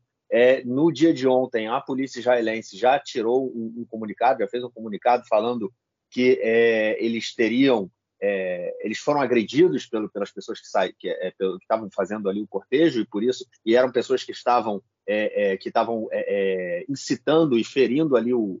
É como se tumultuando, né, buscando tumultuar a situação e por isso o confronto aconteceu. Mas o que a gente sabe, né, João, é que não há desculpa para o que aconteceu. Infelizmente, não há desculpa. Podem dizer o que eles queiram dizer. O governo agora disse que vai abrir uma investigação para saber, é, é, para tentar achar culpado, sei lá o quê, mas enfim, é inadmissível o que aconteceu. Os mortos devem ser respeitados, os mortos não deve, não, um, um, enterro não deve, não deve acontecer o que aconteceu no enterro, ainda mais o enterro que estava, todos sabiam, né, cercado de muita, de muita emoção, de muita é, política em volta, e não tinha como isso acontecer, né, cara? Não, na verdade, a gente está tá passando por uma situação de, de é, surpresa total, eu diria, eu, estou incrédulo com o que aconteceu. É, não, não porque eu não ache que, o, que a polícia israelense seja capaz de, de tamanha brutalidade com os palestinos. Infelizmente, ela não só é capaz, como isso é recorrente, hein? Mas eu estou incrédulo pelo, enfim, pela, pela ocasião, por, pela, pela total falta de noção, hein? enfim, e, e, pela estupidez, né? Não sei se tem outra, outra expressão para ser usada nesse caso. O evento estava sendo transmitido pela televisão. Hein? A Shirin Abu Akleh, ela é cidadã norte-americana, enfim, os Estados Unidos já já estavam interessados em saber, em ter mais informações, já estavam pressionando Israel para saber qual foi a causa do, do assassinato, de onde veio a bala, etc, etc, etc. E a polícia tem um comportamento desse, com transmissão internacional, e no caso, uma mostra uma jornalista, a gente comentou há pouco tempo, né? quem está escutando a gente nessa edição, viu que a gente está comentando o porquê dos jornalistas terem mais repercussão, mas eles têm mais repercussão, então você não tem como, como eu ignorar esse fato, ok? E a polícia mostra para o mundo inteiro? O que os palestinos sabem, é, enfim, e que e é com quem é indefensável. Okay? E aí, enfim, toda a repercussão disso ela é ainda mais inacreditável e ainda mais irritante. Pelo menos a mim. E me irritou muito, me deixou profundamente irritado. Por quê? Porque o primeiro argumento da polícia para ter reagido, na verdade não foi nem da polícia, que a gente escutou de, como defesa do, das ações da polícia é que é, foram jogadas pedras e coquetel molotov, que, que foram, houve gritos de, de incitação, tinham milhares de pessoas no enterro. É óbvio que ia ter gente gritando contra Israel, enfim, e pró-Hamas, o que seja, etc, etc, etc. Enfim, e é natural que em algum momento tenha alguma questão com a, com a polícia, porque o enterro inevitavelmente ia ser, ia ser usado como enfim, ia ser politizado, okay? até porque é impossível você não politizar uma situação como essa, né? É, enfim, quando ele morre cobrindo um confronto entre a polícia e, e militante do, entre o exército militante em Jenin. Okay? Agora, enfim, a, a desculpa, pelo menos o argumento, era que a polícia foi provocada. Só que isso não cola. E os Estados Unidos também ficaram estarrecidos vendo essa cena. Era enterro bem ou mal de uma cidadã norte-americana. Okay? E aí, um dia depois, a polícia israelense divulga um comunicado em inglês. Eu não vi esse comunicado em hebraico. Ele não foi, ele não foi comentado, não foi divulgado por nada da grande imprensa israelense em hebraico, mas em inglês foi, pelo jornalista Barak Ravid, dizendo o seguinte, que a polícia tinha coordenado com a família da vítima, ou seja, com a família da jornalista, o enterro, o trajeto e a maneira como isso podia acontecer sem que houvesse problemas, e o corpo dela teria sido sequestrado com um caixão, okay? e a polícia o que teria feito é resgatado o corpo e devolvido para a família. Isso convenceu muito pouca gente, okay? convenceu só os convencidos, a gente queria ser convencida por isso, porque ainda que essa seja uma informação verdadeira, e por que eu digo ainda que seja? Porque eu não vi a família ainda se manifestando em relação a, essa, a esse comentário, e me soa muito estranho que esse comentário tenha sido feito somente em inglês um dia depois do, do acontecimento. Por que não foi feito imediatamente? Porque ninguém sabia disso ontem. Mas ainda que seja verdade, pode ser que seja, isso não justifica essa violência. E todo mundo sabe que isso não justifica essa violência, tanto sabe que o chefe, o comandante-geral da polícia, o Kobe Shabetai, anunciou uma comissão investigativa para apurar se houve excessos e se houve é, distúrbios de comportamento na polícia, é, excesso de força e brutalidade, etc, etc, etc. Enfim, a primeira reação do Omer Barley, que é o ministro da Segurança Pública, e do próprio Kobe Shabetai foram respaldar a polícia. Mas agora eles estão vendo que o negócio vai feder mais do que eles estavam pensando. É, enfim, isso, é, é, esse, esse foi o acontecimento. Me deixou muito triste ver essas cenas, porque, enfim, é, é para mim é, é, é, muito deprimente para mim, como cidadão israelense, como sionista que eu sou, escutar que, enfim, que o exército assassinou a repórter e que tal, e que não quer que, enfim, eu acho que Israel a, a ocupação é muito cruel e, e acontecem crimes ali dentro, com certeza, e muitos crimes que ela precisa acabar. Okay? É, agora, eu não acredito que o, o, exército de Israel, por ter, por, enfim, por ter passado por lá por dentro, por acompanhar o que acontece, não acredito que assassina jornalistas, ok? Até porque jornalistas, como a gente comentou, não morrem a rodo é, na Palestina como morrem em outros conflitos. É, eles têm uma, um percentual de morte de quem está cobrindo o próprio conflito é, é, relativamente pequeno se comparado a outros conflitos. É, enfim, eu não acredito nisso, não acredito que existe essa intenção, eu não acredito que existe essa, enfim, para nada, na verdade. E quando a gente vê uma cena dessas no enterro, a gente fica totalmente desmoralizado. Quem quer fazer qualquer mínima defesa, ou quem quer evitar que, que as pessoas levem essas comparações com a Alemanha nazista, porque sempre, sempre elas sempre vão acontecer, ainda totalmente equivocadas, elas sempre vão acontecer. Enfim, e a gente fica desmoralizado. Não tem, não tenho o que falar quando isso acontece. Né? Nem os mortos são respeitados, né? Enfim, e é, é, é, me deixou muito triste, me deixou muito mal, okay? e enfim, e aí toda essa repercussão me deixa pior ainda. E eu volto, hoje fui contemplado pelo menos por um artigo escrito pelo Nir Hasson no Aretz, okay? com o título de que, o título dele eu vou traduzir agora para vocês para português, é o seguinte, o problema não é sobre Asbará, que é diplomacia pública, ou sobre, ou sobre é, Nealim, é como se fossem as regras da, da, polícia, mas sim sobre a recusa em ver os palestinos como, como seres humanos. Okay? Sim, eu não acho que, que o, é, o exército, a polícia, é, os palestinos como subhumanos, exatamente eu acho que é, não existe humanidade, não existe essa consideração é, por parte infelizmente, da sociedade israelense, porque foi uma situação que se criou. A gente comentou sobre, sobre isso aqui outras vezes. Né? Uma situação que se cria aqui, quando a gente vê os outros somente como inimigos, inimigos, inimigos, os civis acabam perdendo a humanidade. É, enfim, e a gente está. E, e, e, basicamente é isso que acontece nesses casos. A imprensa dá muito pouca repercussão que acontece, e, enfim, e a gente é, é, acaba normalizando uma situação que nunca deveria ser normalizada, e tendo que aturar esse tipo de situação, e, enfim, e fica sem resposta para dar. Porque qualquer resposta que a gente dê, moralmente, é ridícula perto das cenas que as pessoas estão vendo. Não tem justificativa para isso. Enfim, e é, é, é, totalmente absurdo, totalmente lamentável. E, e, e num país normal, com um governo normal, o ministro da Segurança Pública já teria caído há muito tempo. Okay? Mas, enfim, não é essa a nossa situação. Ah, você vai falar, ah, mas no Brasil, no Brasil. Bom, talvez o Brasil também não seja um país normal, onde ministros caem é, por excesso, por violência da polícia. Talvez. Mas certamente não é um desses países que eu estou chamando de normal agora. Enfim, eu vou já deixar de falar, porque essa situação já me incomodou, eu já disse tudo que eu tinha que acho que esse, essa atualização, né, que inclusive a gente está fazendo agora no sábado, são 10h55 da noite aqui em Israel, então os ouvintes vão receber o podcast logo após essa atualização. Só estou esperando a gente terminar a gravação para incluir isso na edição, o resto do podcast já está tudo pronto. É, então, é, é, é mais um desabafo, né?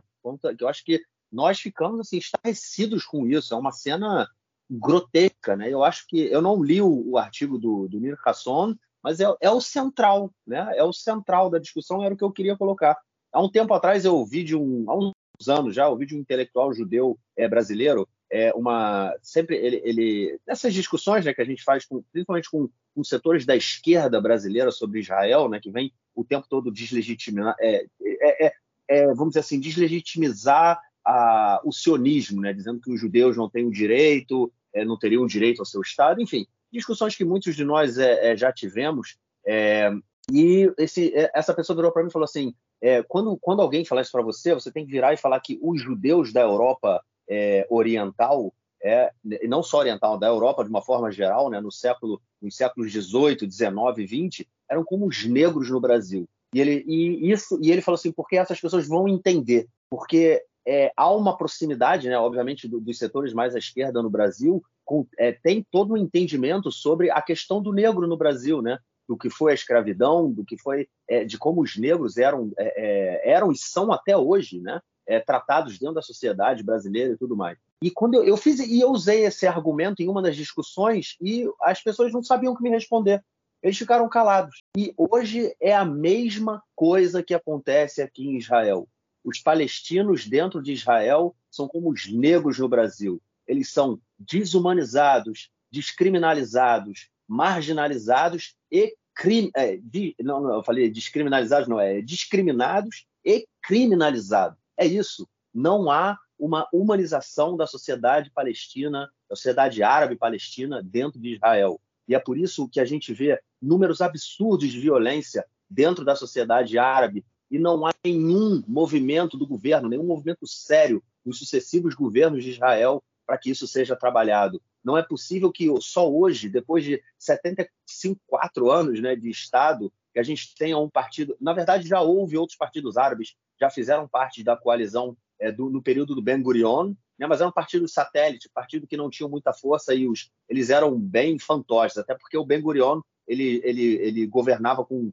80, 90 parlamentares, então ele não precisava dos partidos árabes que tinham quatro, cinco cadeiras, né? Eram figurantes ali dentro. Mas hoje a gente tem é, é, partido, um partido árabe dentro do governo com o objetivo de trazer, é, é de reconhecer vilarejos árabes em Israel, com o objetivo de trazer luz para vilarejos árabes, água para vilarejos árabes, saúde, educação. Isso é um absurdo. E o que a gente viu ontem em Jerusalém Oriental é um reflexo disso é um reflexo dessa desumanização, dessa criminalização e dessa exclusão da sociedade árabe palestina, da sociedade de dentro do interior né, da sociedade israelense. É, são cenas absurdas, cenas grotescas. É, ontem, no comunicado que a polícia fez, né, é, eles falaram que é, da questão é, é, da, da, das chamadas né, de, de incitação que, que os palestinos teriam feito ali na saída, mas era muito no início ainda da, da, da, de todo o cortejo. E aí um, um jornalista do canal 11, é, chamado Suleiman Massuada, Ele publicou um post no Twitter e falou o seguinte: olha só, eu vi a eu recebi, né? Eu tive acesso aí ao que a polícia colocou, a, a, a carta da polícia falando o porquê de toda a sua, a sua intervenção, e eu, eu voltei para a televisão e vi desde o início o cortejo. E o que a polícia fala não é verdade. A polícia falou que foram é, gritos de incitação e não houve gritos de incitação.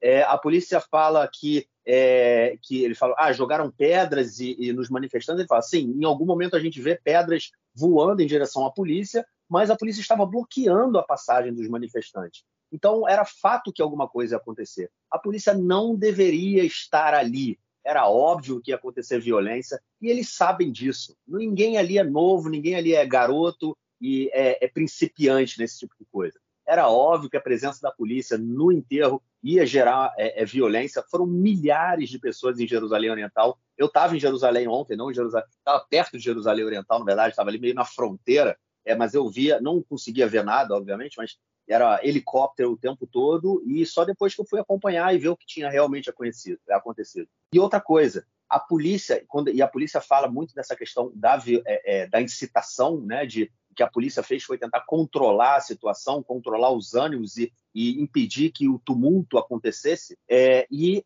a gente, a gente pode ver nas cenas várias bandeiras palestinas. A polícia nunca deixa bandeiras palestinas em manifestações em Jerusalém Oriental. Sempre que há manifestações com bandeira palestina, a polícia vai lá tirar a bandeira palestina. Isso aconteceu, inclusive, no dia anterior, na casa da família da Shirina Buakler. Tinha uma bandeira palestina na entrada da casa, um policial foi lá e arrancou a bandeira palestina. E ontem, obviamente, as bandeiras aconteceram e é, estavam lá, né, os, os, as pessoas que estavam na manifestação, no, no enterro, que era uma manifestação, né, óbvio, é, estavam com bandeira palestina e é, e a polícia, isso também é uma, é uma forma da polícia tentar ali invadir e dizer que eles estavam, na verdade, era querendo, querendo criar o tumulto. É impossível a gente ter essa mentalidade aqui dentro. Não dá para apagar a população palestina da vida de Israel. Não dá para apagar os árabes daqui de dentro. Eles são, eles estão aqui dentro. Eles não vão sair. Por mais que o Estado de Israel tente por todas as suas políticas de, de, de, de, fazer a vida dessa população cada vez mais difícil. Lembrando que Jerusalém Oriental você tem é, é, mais de 90%, cerca de 95% da população de Jerusalém Oriental, árabe, de, população árabe de Jerusalém Oriental, que a gente também tem colonos, né? População, da população árabe de Jerusalém, de Jerusalém Oriental, eles não são cidadãos israelenses. A Shirina Buakle, ela não era cidadã israelense, ela era residente de Jerusalém. Como é que a gente pode imaginar uma situação dessa? Né? Eram, eram situações, é uma situação parecida, sim, porque os judeus viviam no século, no, nos séculos 17, 18, 19 e 20 na Europa e que eu citei ainda há pouco. Ou seja, chegou a hora da gente tentar imaginar coisas diferentes, chegou a hora da gente tentar buscar a construção de uma sociedade diferente. E o enterro de ontem é, foi assim uma coisa muito marcante. É uma coisa que eu particularmente, é, desde eu estou aqui há quase 12 anos e eu não vou esquecer. Isso foi uma coisa muito marcante, mexeu muito comigo. Acho que os ouvintes podem estar sentindo aí pelo meu tom também, é, porque realmente me tirou do sério. Eu acho que isso, isso, isso mexe com a minha identidade judaica. É, eu, eu, hoje mesmo eu estava comentando com uns amigos num outro grupo sobre a questão da identidade judaica e tudo mais, e o que aconteceu ontem mexe com a minha com a minha identidade judaica. Não é, não estou querendo dizer que se me sinto menos ou mais judeu. Não é isso. Não tem nada a ver com isso. Mas mexe com a minha identidade judaica, o que aconteceu ontem no enterro da, da jornalista palestina.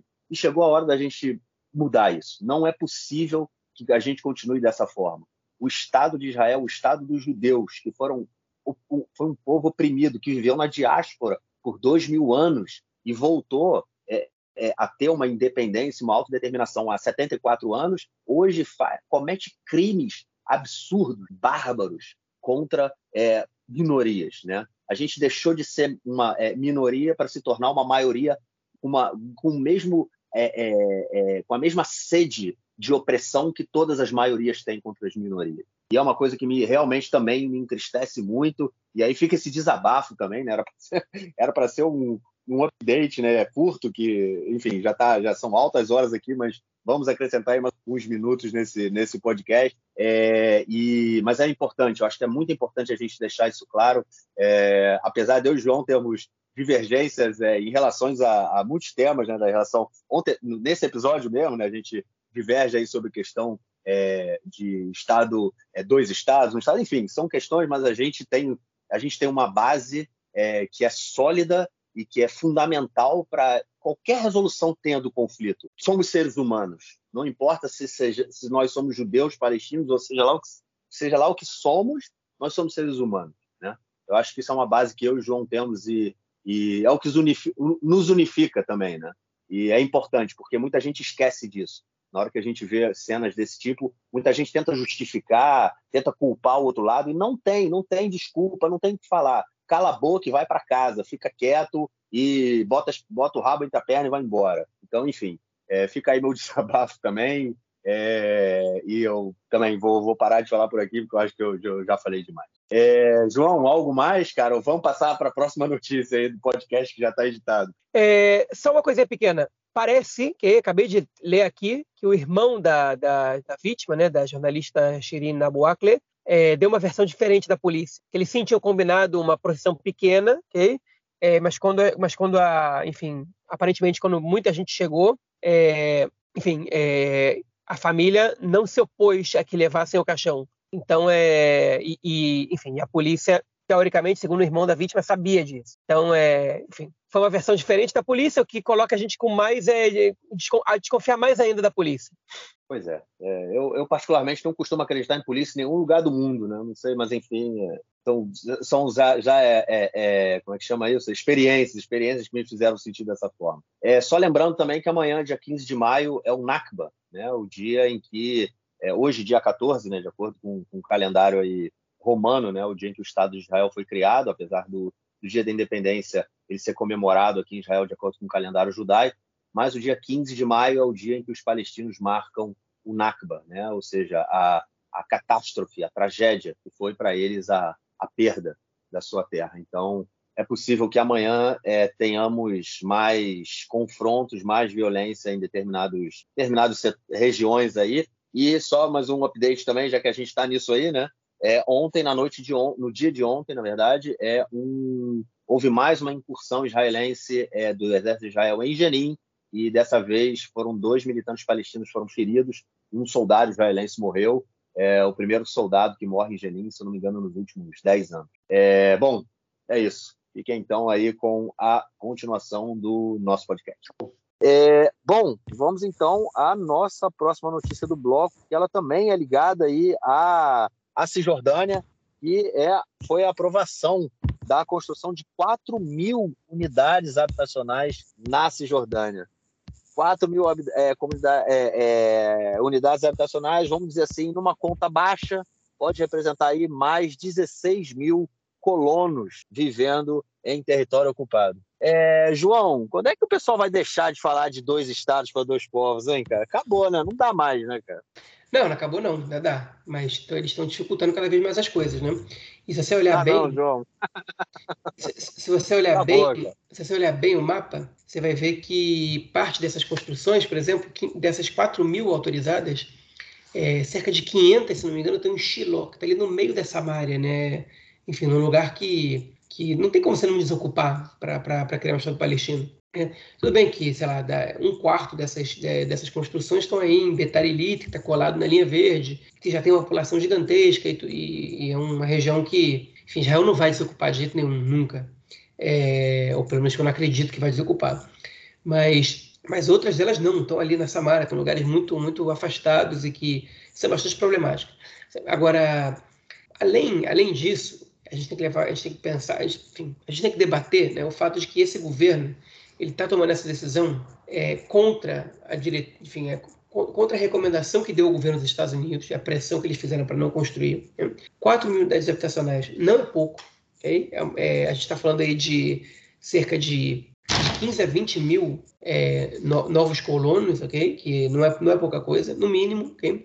É, Israel diz que, ah, mas ao mesmo tempo a gente vai ceder também para a construção de casas palestinas em território C Isso não faz a menor diferença, com todo respeito, isso não faz a menor diferença, porque quando mais você amplia os assentamentos, mais você, você cresce o problema, enfim, você dá permissão para os palestinos construírem dentro da Cisjordânia, é, não é compensação para a construção de colônia, é, é, é, é, obrigação, na verdade, deveria acontecer sempre. Hein? E, é, enfim, o Nissan Horowitz ele foi indagado quanto a isso, né? E na mesma, na mesma entrevista no podcast do Aretz, líder do Meretz, ele falou: olha, construção de colônias aqui e ali, a gente vê em todos os governos. A gente está conseguindo evitar a construção massiva de colônias. E olha, eu vou dizer o seguinte: esse não é o governo que mais construiu colônias, com certeza, nem, nem, nem proporcionalmente em relação ao tempo que está no poder. Mas é, ele não está construindo pouco, não. E, enfim, eu esperava que o governo é, que, composto pelo Meretz é, e pelo Uram evitasse mais a construção de colônias do que está evitando esse, esse governo atualmente. É, enfim, eles dizem que é porque tem, tem, existia um status quo em relação à questão do conflito, né? É, só que o status quo apresentado pela, pelas pessoas do Yamin é o seguinte: não é isso mesmo. Não vai ter nem acordo com os palestinos, nem, é, nem, nem anexação por parte de Israel. Okay? Enfim, Agora, anexação é uma coisa que surgiu aí tem dois, três anos, né? Essa, essa ideia de que vai ter anexação. Tipo, não é, não é, é o acordo com os palestinos não vai ter realmente porque é muito mais complexo do que parece, né? Para você querer que você faz, né? É, enfim, talvez até seja, mas não é, não é só você anunciar que você quer fazer que você faz.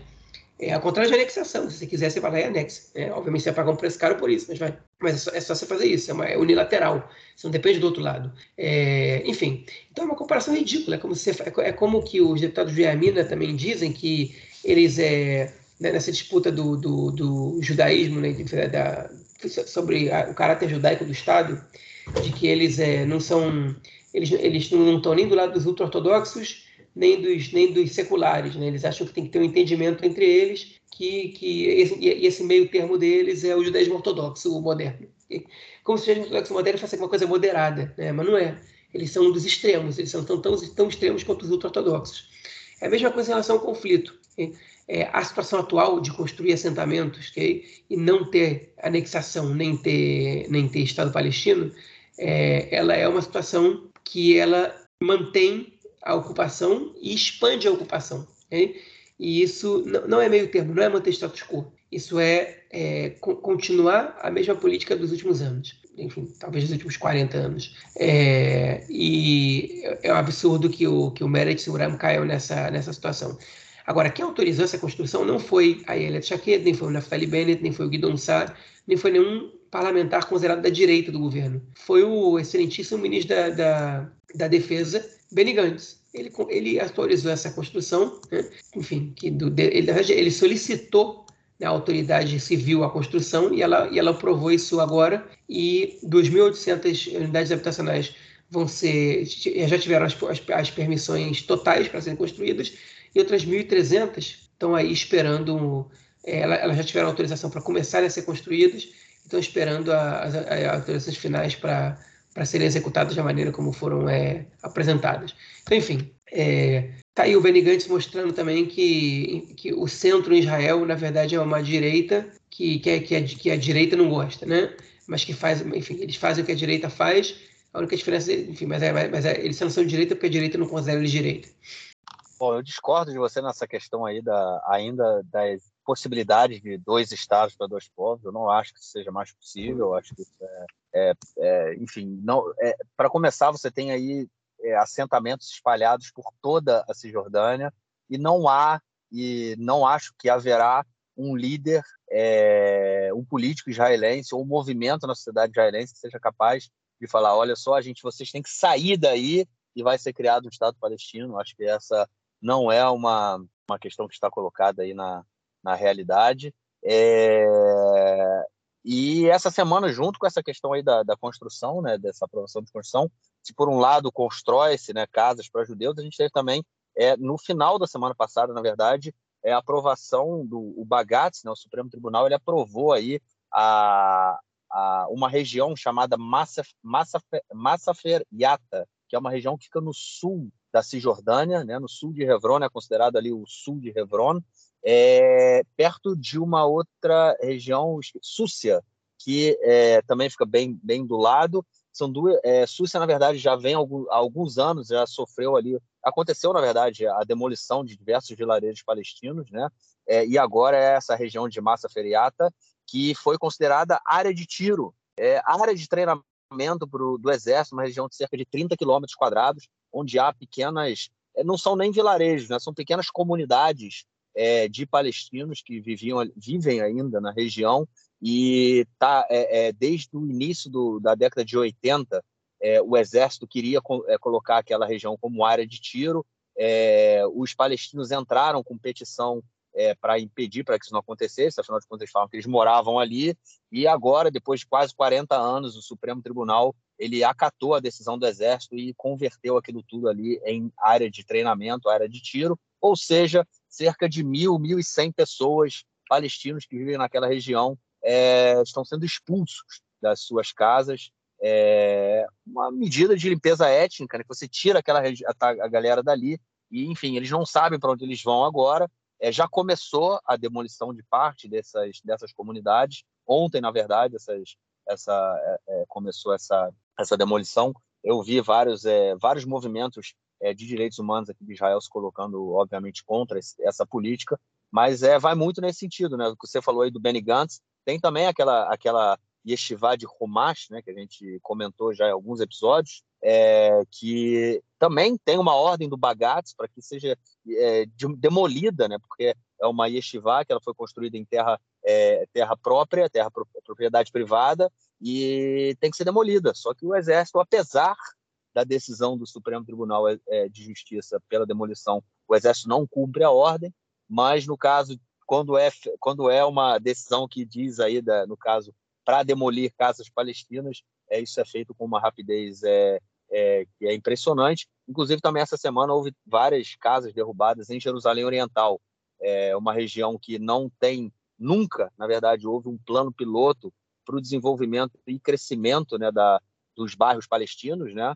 É, as pessoas são proibidas de construir e, quando constroem, a prefeitura de Jerusalém vai, identifica e destrói casa. É, isso, para mim, faz parte aí da, do meu argumento de que é impossível a gente conseguir atingir um, uma política aí de dois estados para dois povos e a gente tem que começar a pensar para, para além disso. É, bom, João, é, algo mais a declarar ou vamos ouvir o Nelsinho, cara? Pode, podemos ouvir o Nelsinho. Vamos lá, mestre, manda aí seu comentário do esporte, então. Meu caro Gorens, tem amigos do Conexão Israel do lado esquerdo do muro. Mandar um abraço para o João, que está resolvendo aí seus, seus problemas, seus compromissos, fazendo tudo como tem que ser feito para ficar disponível e poder participar do nosso lado esquerdo do muro. Esse sim é o João, grande João. Maccabi Haifa, bicampeão de futebol em Israel, futebol masculino. Primeira liga, a liga superior, tem como bicampeão dois títulos seguidos o Maccabi Haifa. Não foi de ponta a ponta, mas depois que assumiu a liderança, brigou com o Apoel Bercheva e levou a ponta. Um destaque positivo também do campeonato, o Apoel Tel Aviv. O Apoel Tel Aviv, que depois de muitos anos chegou ao playoff superior, ficou em sexto colocado, uma posição honrosa para o time de Tel Aviv, tradicionalíssimo que há muito tempo vinha com más campanhas, inclusive chegou a ser rebaixado num determinado momento.